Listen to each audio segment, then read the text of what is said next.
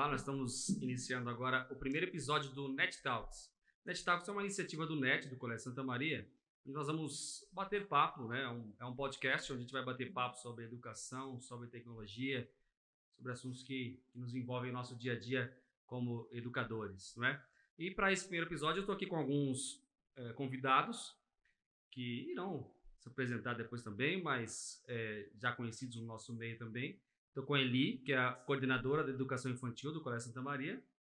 Estou com a Ana Cecília, que é professora do terceiro ano do ensino fundamental, do meu lado. Faz parte da mesa também o Tiago, que é professor de português, língua portuguesa, né, do, do oitavo ano, de outras séries também, mas nesse momento do oitavo ano. E o Wallace, que é coordenador de série né, do nono ano, além de ser coordenador de área de matemática. É isso? Então, eu quero desde já agradecer pela presença de vocês nessa mesa aqui, que vieram a brilhantar né, a discussão aqui, um bate-papo, é, agregar muito valor, porque na verdade eu estou só mediando aqui e tem, temos muito a, a ouvir né, o que, que, vocês trazem de ideias. E a, a, o tema escolhido para esse primeiro episódio, que a gente espera ser o episódio, o primeiro de muitos, né, é até com uma pergunta: é pessoal? Se referindo à educação, ao ensino, à aprendizagem, não é? E para a gente começar um pouquinho aqui a pensar nisso, eu estava pensando um pouquinho sobre como veio a escola, né? É, como ela veio se entrelaçando com, com a, as ideias é, industriais, né? Vocês podem acrescentar. Então, a gente veio ali do, da época de Ford, né? Aquela coisa de massa, vamos fazer tudo em massa, é, vamos fazer, vender carro preto para todo mundo, é? que era a ideia para a época, que era, enfim, é, muito ousada, inclusive, né? E a educação, creio eu, ela, ela também veio acompanhando, né? Nós precisamos também ampliar a oferta de educação naquela, naquela época, naquela fase ali, e também é, é, participar da formação de mão de obra para aquela era industrial. Né? Então, a primeira reflexão que eu faço aqui é para vocês é a escola acompanhou, mas a escola saiu ou está saindo dessa era da massa, educação em massa, da puxando um pouco esse esse tema da personalização. Uhum. Tem vontade, por enquanto. Eu acho que essa pergunta já é ótima, já é para dar uma sacudida mesmo, porque a ideia é de que escola a gente está falando, né? Porque a gente tem as escolas que ainda estão, infelizmente, propensas para essa ideia de Ford, que aí a gente está falando de décadas de, de retrocesso ainda, outras que estão super avançadas e outras que estão caminhando para a mudança. Quando a gente fala de personalização, a gente está praticamente falando do, do, caminho inverso desse, né? A gente não está mais falando dessas pessoas que precisam pensar, estudar e produzir as mesmas coisas do mesmo jeito. É pelo contrário, a gente está falando da pluralidade quando a gente está falando da personalização. Pluralidade. Como é que é isso na educação infantil, Eli? Eu estava aqui escutando a sua fala, né? E o tempo todo vinha a imagem daquele filme do Charles Chaplin, Tempos Modernos. Aquele filme que ele tira a identidade do sujeito, né? E que todo mundo é visto como massa. E me trouxe uma frase que eu gosto muito, que a gente usa muito na educação infantil, que é nada sobre nós sem nós. O que significa isso? Quando a gente pensa em personalidade, a gente tem que pensar no nós do coletivo. E esse coletivo a gente pensa em unidade. Cada integrante de uma sala ou cada integrante de um grupo, ele se constitui como sujeito subjetivo singular e que tem a sua digital. Sendo esse sujeito tão personalizado, tão próprio, ele se junta com outros e se forma uma comunidade. E é nessa comunidade que o professor, o adulto, né, e até as próprias crianças, elas começam a aprender isso, né, nessa pluralidade e nessa diversidade. Então, esse é um cuidado que eu sempre fui professora aqui no Colégio Santa Maria, né? Estou aqui há alguns anos. E nesse lugar, hoje, como coordenadora, que estou de passagem, né? A gente sempre vai aprendendo. Nós sempre cuidamos disso na educação infantil, de cuidar que a educação infantil do Colégio Santa Maria, na educa né, com a faixa etária de 3 a 5 anos e 9 meses, 6 anos, cuidasse desse aspecto dessa criança com essa sua marca. Então, eu acredito muito que tem as escolas que estão no retrocesso, as escolas que estão avançadas e as escolas que estão no meio. E essas escolas do meio que vão alavancar essa mudança, né, desse sujeito que precisa ser visto e suas vozes precisam ser escutadas. E a escola precisa mudar isso, porque nós estamos jogando várias crianças porque elas são diferentes nas suas aprendizagens. Howard Gardner falava isso já brilhantemente há 30 anos atrás, quando ele trouxe as inteligências múltiplas. E a gente valoriza a inteligência da escrita e da matemática. E a inteligência não é isso. Né? A inteligência é um ser integral e holístico. Então, isso eu acredito muito, e, a, e nosso papel é esse, como educador, em qualquer lugar. Não é na, no Colégio Santa Maria, em qualquer lugar que nós estejamos. Uhum. Porque nós somos exemplos disso. Sim. Agora, pulando um pouco de uma ponta, né, o Wallace, uma educação infantil, o Wallace está mais hoje no nono ano, a gente tem visto é, iniciativas que também, quero que você fale um pouco sobre isso, também tem a ver com, com personalização, ou não, a gente pode diferenciar aqui. Por exemplo, é, iniciativas em universidades, em MBAs, né, onde é, você tem um foco de, de aprendizagem, né, de formação, e você meio que escolhe aquilo que o trilho de aprendizagem que você vai uhum. fazer, que é uhum. também uma proposta do, do ensino médio, que você está bem ali sim. próximo ligado. Uhum. Você acha que é, qual o tamanho disso dentro da, do tema personalização? Uhum. É, é, isso só? Ou não, isso é uma parte? Ou não tem nada a ver? Isso não é personalização do ensino? Sim. Como é que você vê isso? Eu queria, antes de, de, de, responder a essa pergunta, resgatar um pouco da sua provocação inicial, porque é muito comum a gente ver, sobretudo em textos, em informações de professor, uma, a, a, seguinte uh, ideia, né? Se a gente pegar 100 anos atrás a imagem de um aeroporto e o que ele é hoje. Se a gente pegar 100 anos atrás o que era um escritório o que ele é hoje.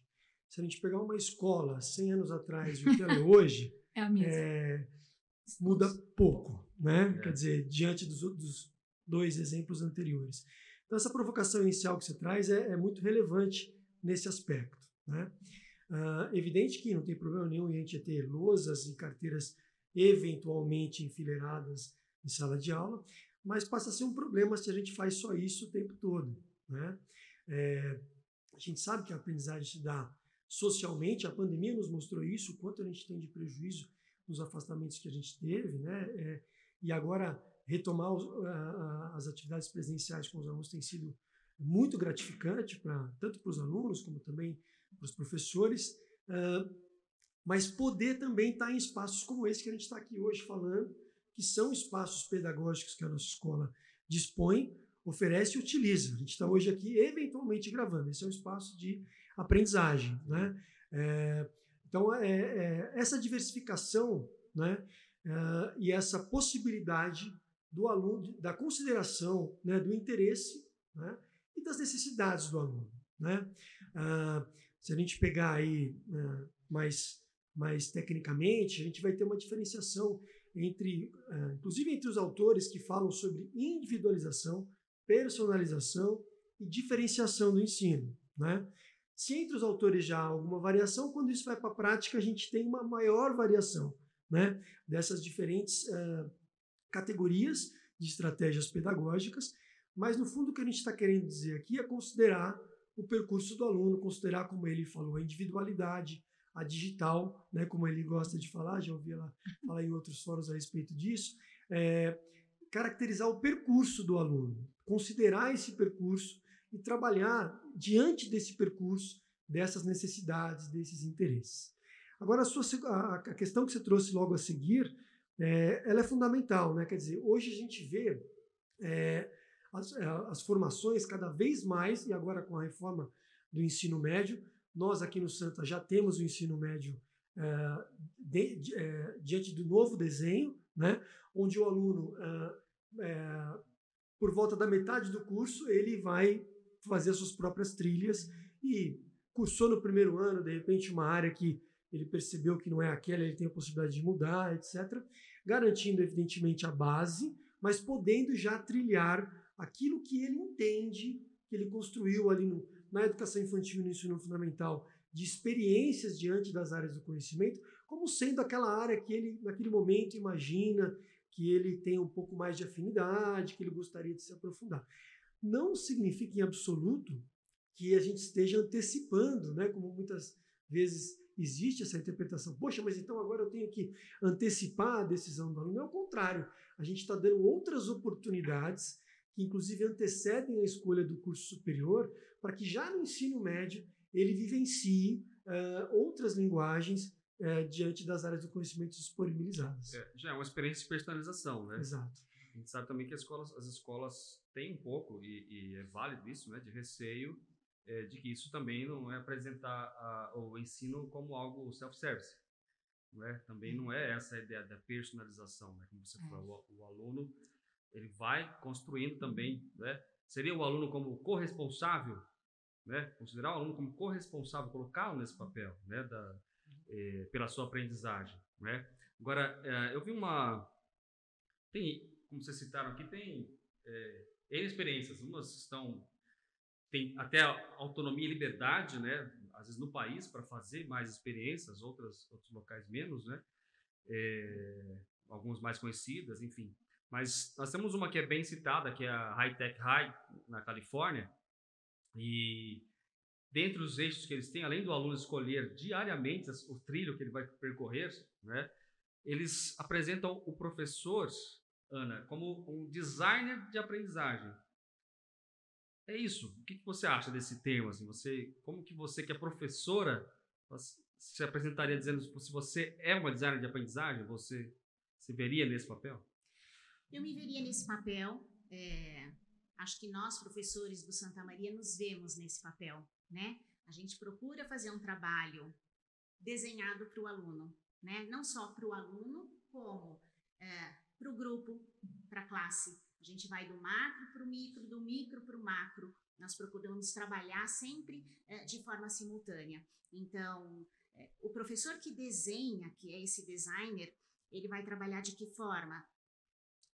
Ele vai proporcionar é, momentos de aprendizagem, alternando as necessidades individuais e, ao mesmo tempo, as necessidades do grupo e da classe.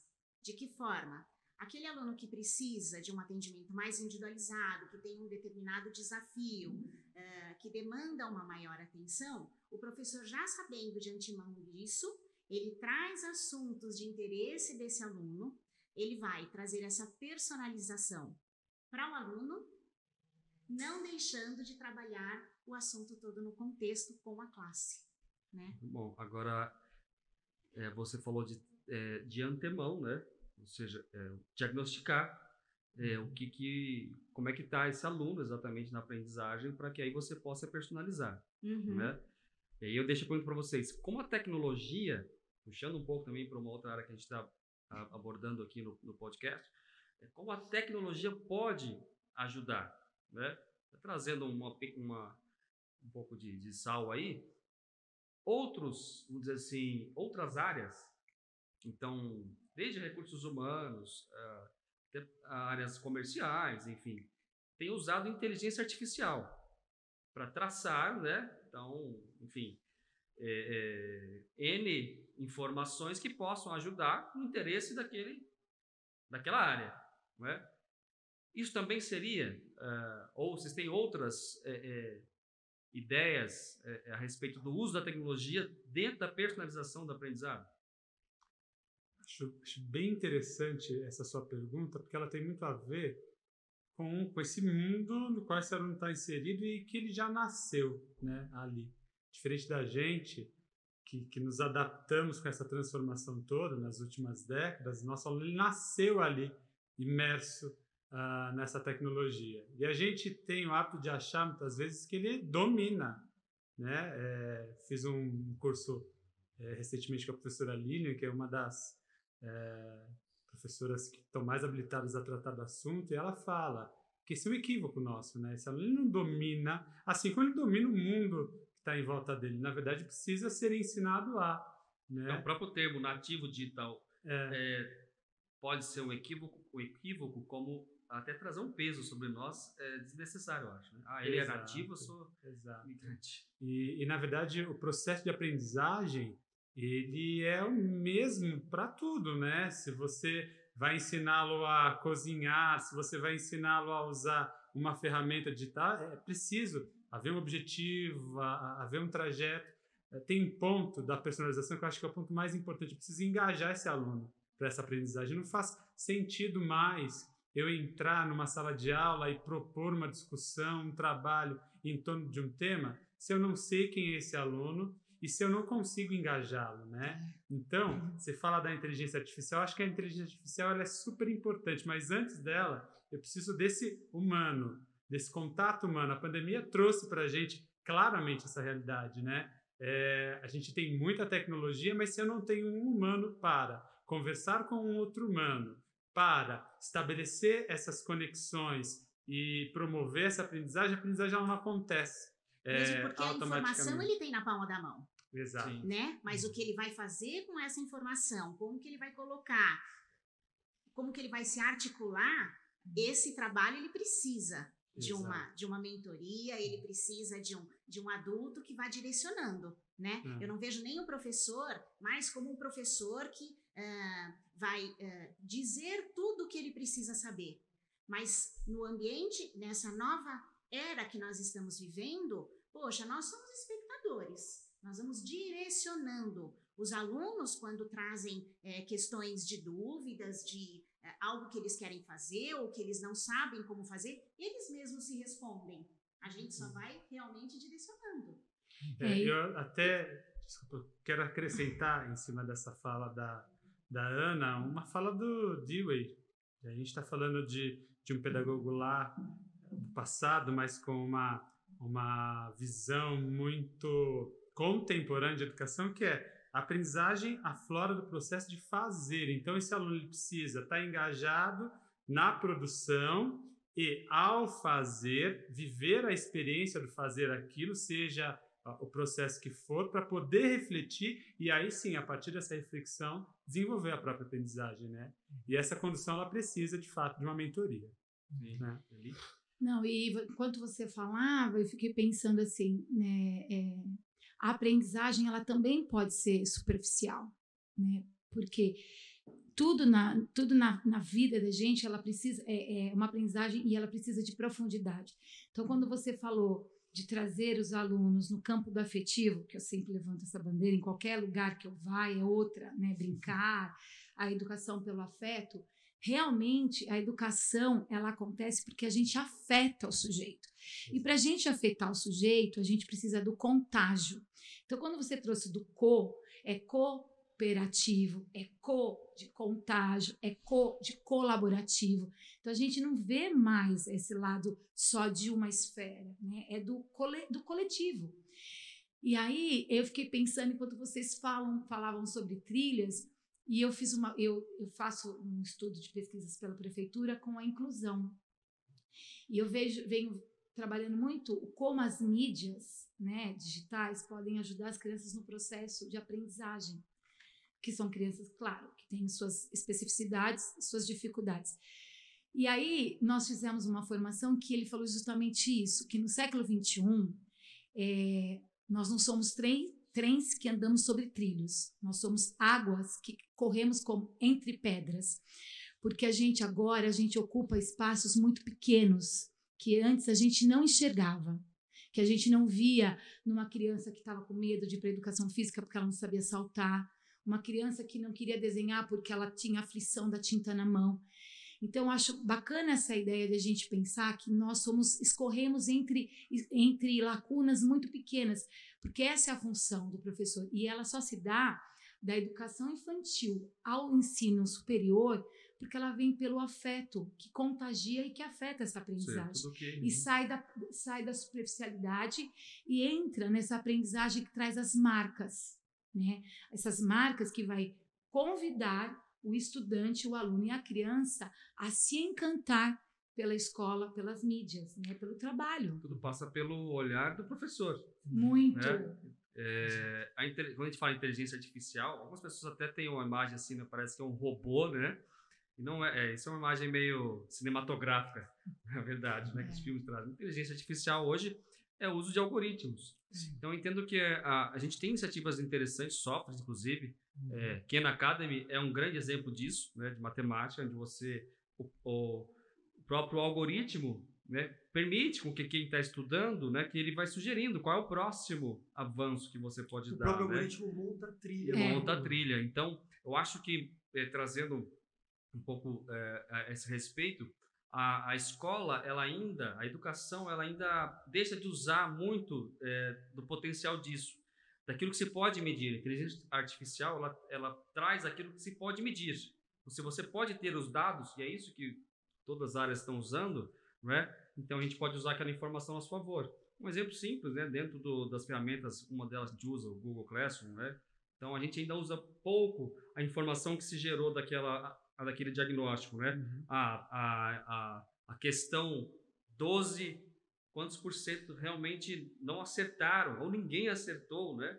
Então, assim, essas informações não deixam de ser né, é, é, dados para personalização do ensino, para o que a Ana falou. né? Então, acho que a gente ainda é, sofre um pouco assim de, de uma cultura de dados dentro da educação, com, sem preconceito, né? De, não, isso, isso é dado importante para mim, Uhum. é, para que eu personalize o, o ensino. Então, tem plataformas. A gente tem uma iniciativa aqui no ensino médio Letros, né? Que é a inteligência artificial. Né? O aluno vai, ah, escreve a redação no, no software, o software, dentro daquilo que se pode medir, ele analisa a estrutura do texto, que depois passa para um ser humano. Aí ele vai. Né? Então, a- a- algumas coisas o software já dá a resposta para ele corrigir antes de chegar no ser humano. Né? E ele, o software faz, armazena as informações para o professor olhar e falar: olha, 60% dos seus alunos estão Nossa. errando na estrutura tal. Uhum. Então, ele traz essa informação. Então, isso eu acho que é interessante de usar a tecnologia né? fica A favor, né? a favor. É. Né? Da- É, em, matemática, Muriel, você deu o exemplo do Khan Academy, nós temos outros softwares também que, que possibilitam esse, esse mapeamento, né? Ah, da onde está o, o- o equívoco ali do, do aluno, do grupo, etc., e vai formando a trilha.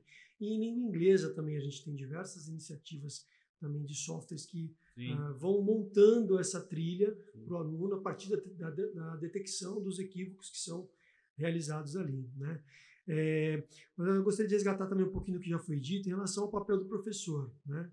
Então, é, o papel do professor é aquele que propõe, é- ele é o condutor das aprendizagens, Mediador. ele é o mediador das aprendizagens, ou ele é o tutor. Né? São termos que ao longo do tempo eles vão é design, né? amadurecendo, né? E, e- e quando a gente fala de protagonismo, a gente tem muito mais o papel do tutor, é aquele que vai é, é, construir, né? Diante de uma avaliação diagnóstica ali, etc., e do interesse, do levantamento do interesse dos alunos, ele vai construir um projeto com aquele aluno ou com aquele grupo, né? Então hoje, eu acho que assim, aqui na escola a gente tem esse- todos esses papéis do professor, né? A gente não tem só o tutor, não tem só Não o só condutor, não mediador tem só o mediador, e eu acho que isso traz riqueza para o processo educacional, né? Uma vez que para determinados assuntos a gente e aprendizagens a gente tem uma uma condução e para outros a gente tem uma condução diferente. Como o papo aqui é exatamente a questão da personalização, né?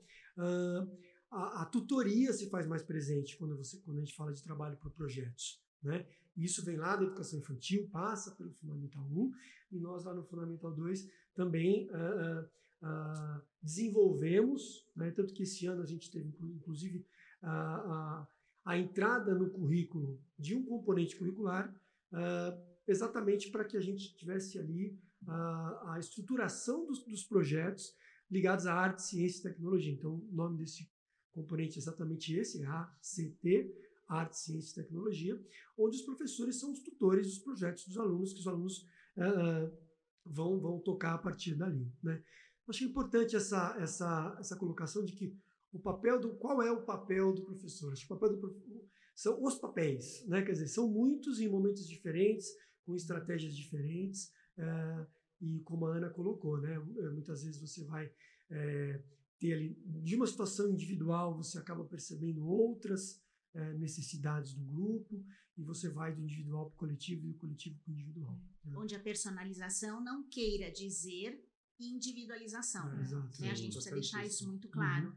Porque a gente pode a gente nós conseguimos fazer um trabalho individualizado dentro do grupo classe, dentro do grupo e dentro da classe. E não é uma personalização só é, meramente conteudista, né? Porque Com nós, certeza. Porque nós não queremos uma educação conteudista. Sim, Então ela dizia é, Paulo atin- atinge outras. Agora, o Wallace, a gente está caminhando para o final aí do, do nosso é, tempo, né? Poderíamos ficar bastante tempo aqui, né? Mas o Wallace citou uma, uma experiência. Eu queria que cada um de vocês, dentro que a gente falou aqui, citasse uma experiência ou passada, ou um projeto esteja em andamento para o futuro aí, né? Planejamento, alguma coisa assim. Dentro disso, vocês possam relatar até para inspirar a outros que estejam é, assistindo, ou ouvindo aí, né? Participar dessa discussão aqui. Vamos lá. Tem uma experiência que eu acho muito significativa. É sempre muito significativa para mim e para eles. Que é, a gente costuma fazer no segundo semestre, todo ano, no oitavo ano, que é um diário de guerra. Eu proponho que eles façam um diário de guerra, mas esse é só o produto final. Antes disso, a gente faz Diário quê? leituras, diários de guerra. Ah, tá. Diários de guerra. É, então, antes disso, a, a proposta é fazer uma leitura, né, um- uma leitura de uma obra literária que tenha essa temática. Então, a, o Diário de Anne Frank já foi lido em outro momento. Hoje a gente lê um outro livro que é um conjunto de diários para eles entenderem que é, ele é um adolescente, mas ele já é um indivíduo que tem um papel social e que pode fazer mudanças, pode fazer é, denúncia e, e que pode transformar ah, o seu redor. Ah, Então, eles leem alguns diários desses adolescentes e, na sequência, eh, eu proponho que eles olhem no entorno deles para verificarem os problemas que estão ali e que precisam ser denunciados. E, na sequência, eh, eu proponho que eles façam um diário de guerra. E aí a tecnologia entra para a gravação desse vídeo, eh, às vezes a alteração da própria voz deles, eh, o quanto a luz interfere, o quanto, o, quanto eh, o tom da voz interfere para sensibilizar o outro. E é um trabalho muito interessante que envolve, sim, tecnologia, bastante, e, e que eu acho que é significativo, porque eu acho que esse é o ponto. Eh, não é só trabalhar com tecnologia, mas é usar a tecnologia como um instrumento, como um meio para tornar essa aprendizagem marcante, significativa. É, a... O Wallace até citou o espaço que nós estamos aqui, né? Que é um novo espaço maker do, do Santa Maria. E acho que o que você falou, a tecnologia, ela favorece também isso. Você poder trabalhar com um projeto onde o produto final possa ser escolhido pelo aluno, Sim. né? Que é o que esse espaço favorece. Se ele quer fazer, é, trabalhar com uma pintura, se ele quer fazer uma impressão 3D, se, ele- se o produto final dele é um recorte, é um- uma construção né, de marcenaria, enfim, é a aprendizagem criativa, ela, ela floresce aqui, é? Então, é, favorece também essa personalização através dos projetos personalizados, né?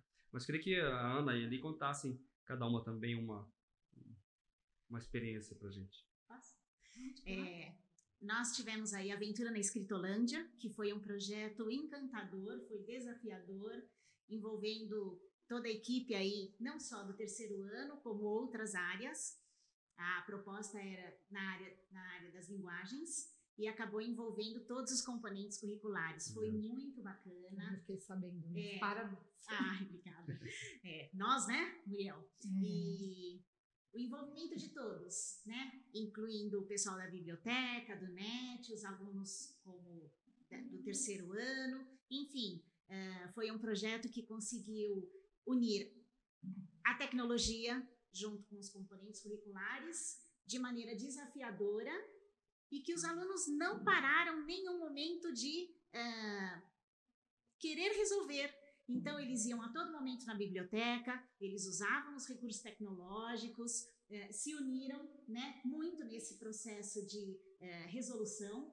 Eh, enfim, nós conseguimos juntar tudo num, num movimento e ter sucesso. Foi bem bacana, com um final eh, bem eh, elaborado no teatro, envolvendo todo mundo. Foi muito né? legal mesmo. E uma experiência transdisciplinar, vamos dizer Foi, assim. né? foi Porque- transdisciplinar, porque foi muito envolveu a casa, a, a comunidade, a família. Foi bem bacana. Colégio. Bom. Nós da educação infantil, né, todas as professoras, nós trabalhamos com aquilo que o Wallace falou. É, as crianças trabalham com os projetos que nascem do centro de interesses do grupo. E o professor, como um bom observador, ele vai captando as falas e as curiosidades das crianças, estruturando o trabalho.